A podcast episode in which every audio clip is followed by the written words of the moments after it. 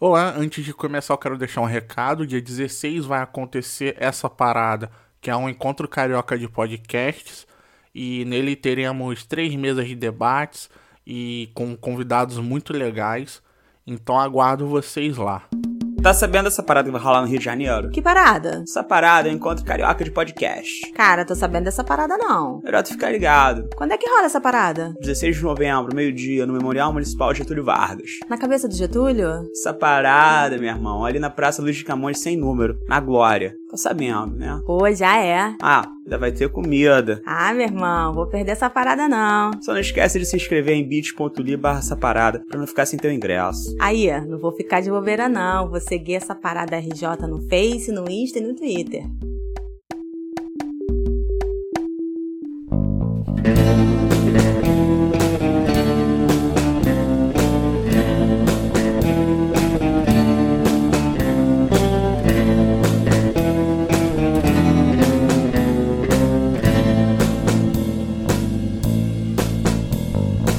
Olá para você que me escuta e não me vê, me chamo João Tonteira e este é o Homem Invisível 69. A gente não sabia que fazia tanto sucesso aqui.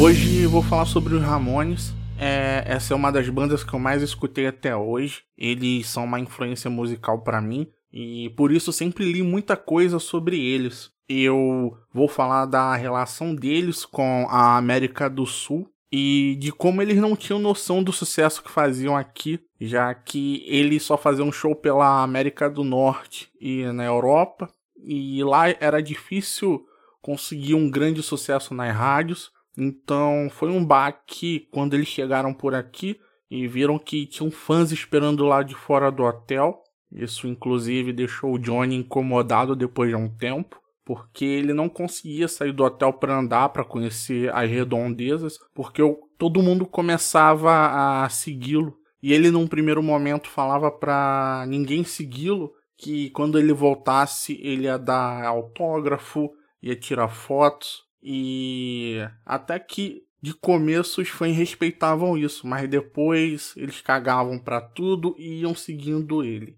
E por causa disso e por causa da bagunça e a baderna, eles tiveram que trocar de hotel algumas vezes. E basicamente eles se sentiam como os Beatles, porque eles faziam shows com ingressos esgotados aqui. E nos Estados Unidos, por exemplo, eles lutavam para colocar mil pessoas numa casa de show. E aqui eram perseguidos na rua e faziam shows cheios, coisa de três a quatro shows no mesmo lugar durante a semana.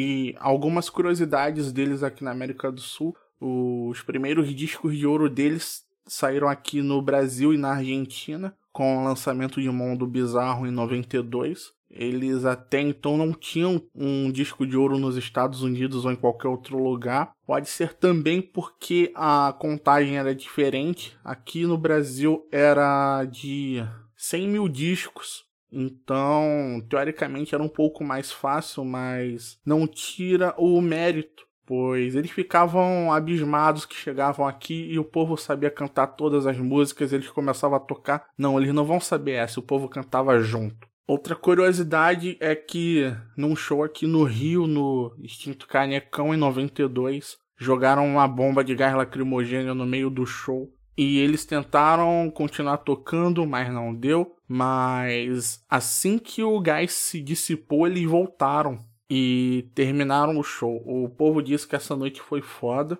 E eles tocaram num estádio na Argentina, o estádio do River Plate, em 96 para 46 mil pessoas. Esse show tem até DVD. E para resumir, eles eram amados aqui na América do Sul eu não tenho informação dos outros países além daqui do Brasil e da Argentina, mas tenho quase certeza que deveria ser igual nos outros países daqui. E até por isso que o, o CJ, que foi baixista depois do Didi, o Rich, que foi baterista durante uma época, e o Mark Ramone, eles sempre estão por aqui fazendo show. Todo ano, pelo menos um desses três vem fazer um show solo, porque o povo adora os Ramones.